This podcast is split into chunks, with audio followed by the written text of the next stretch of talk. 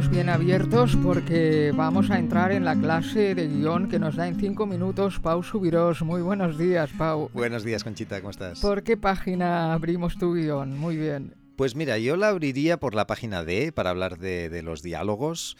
No sé si recuerdas que yo diría que fue la primera sección que hicimos, ¿no? Que, que yo decía que mucha gente parece como tomar un poco la, la, parte por el todo y pensar que el guion de una película son básicamente los diálogos, ¿no? De esa película y eso no es del todo cierto, pero lo que sí es cierto es que los diálogos pues son una parte muy importante. si tuviéramos ¿no? aquí a Godard, ¿no?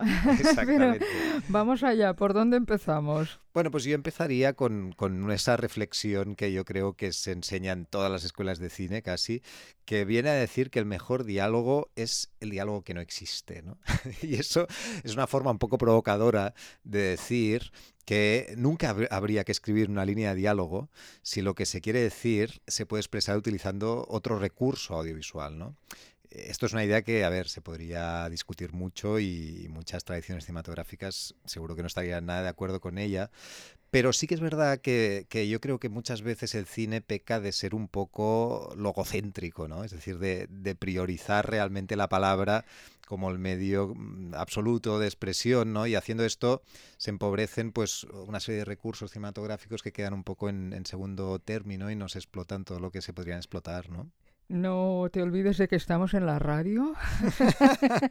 sí, Porque te metes en terreno pantanoso. Según esta idea, las películas no deberían tener diálogo, Pau. Bueno, eso, eso quizás sería llevar la idea un poco demasiado al extremo, ¿no? Pero, pero yo sí creo que hay que tener cierta prevención ante un uso excesivo del diálogo, ¿no? Porque, eh, claro, el diálogo tiene el problema que al ser un poco la, la manera más barata, ¿no? De explicar las cosas y también muchas veces que requiere menos esfuerzo uh, por parte de un guionista, pues hay, muchos incentivos para, para, llenar las películas de diálogo, pero claro, no siempre o no necesariamente tiene que ser el, mejor recurso expresivo, ¿no? Cinematográfico en todos los casos, ¿no? Entonces, hay ese ejercicio buenísimo que yo trato de, hacerlo siempre y, recomendar, y lo recomiendo mucho, que consiste en, en, tomar tu guion y tratar de escribir esas escenas que quizá hayas escrito 50 veces, escribirlas sin ni una línea de diálogo, ¿no? Tratando de expresarlo todo única y exclusivamente con recursos visuales y sonoros. ¿no? Entonces, si haces ese ejercicio, entonces estás muy preparado para luego escribir diálogo, ¿no? porque entonces solo escribes eh, los diálogos que realmente añaden algo más ¿no? y que le dan otra capa de significado a la escena. Y, normalmente escribes un tipo de diálogo, una vez has, hecho este ejercicio, que es como mucho más complementario con, todos los otros recursos visuales y sonoros que, que estés utilizando. Amplíame un poco esto. ¿Qué quieres decir con esto de que el diálogo sea complementario con los recursos visuales o sonoros? Pues, pues que añada algo, ¿no? O sea, por ejemplo, si tú imagínate que tenemos, estamos viendo a un personaje que está llorando, ¿no? Ahí a plena, en primer plano, y, y ese personaje dice, estoy muy triste.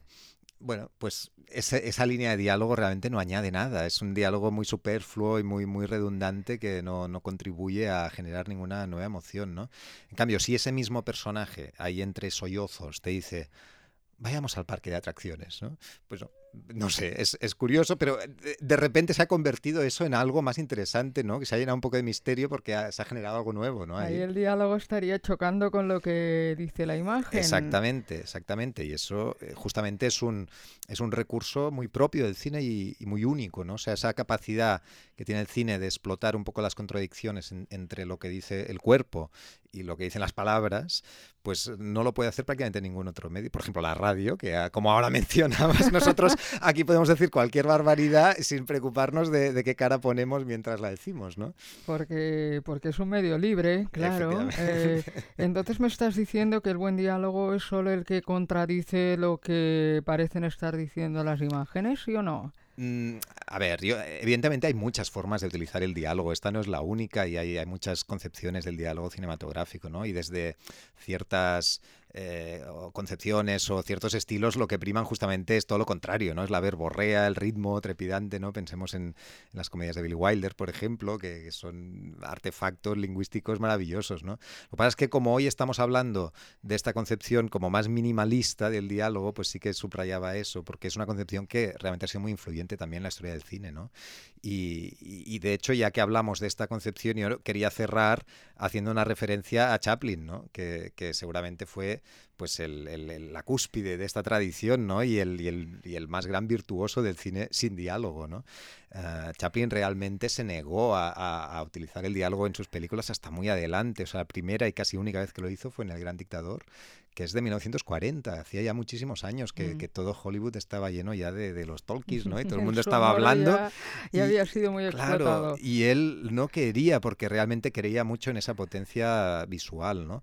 Y incluso cuando realmente utilizó la palabra, digamos, en esa palabra, en esa película, perdón, lo hacía de una forma muy comedida y, muy original que aún hoy yo creo que nos es muy, muy, muy inspiradora. ¿no? A mí hay una escena que me encanta en, El Gran Dictador, que es un discurso que él da, no el famoso discurso del final, ¿eh? sino otro discurso en el que se está como dirigiendo como a su plana mayor y él está ahí hablando delante de unos micrófonos y habla, pero realmente no, no, utiliza ningún, no está hablando ninguna lengua conocida, está diciendo como uh, onomatopeyas y sonidos, imitando, digamos, esa, esa musicalidad tan agresiva que utilizaba Hitler en sus discursos, pero no utiliza palabras, ¿no? Entonces, lo que hace haciendo esto es recordarnos que los diálogos son mucho más que palabras y que el significado de esas palabras, ¿no? Los diálogos, sobre todo, son sonido, son, son ritmo, son música. Y, eso, el buen cine verborreico de Billy Wilder y compañía, lo, comprendieron y lo asimilaron ¿no? en su manera de escribir diálogos y nunca deberíamos olvidarlo si queremos escribir buenos diálogos. Pau Subiros, qué bueno eres dialogando. Me has convencido. Gracias por hacernos reflexionar cada semana sobre el cine. Hasta el sábado. Gracias, Conchita. Hasta el próximo sábado.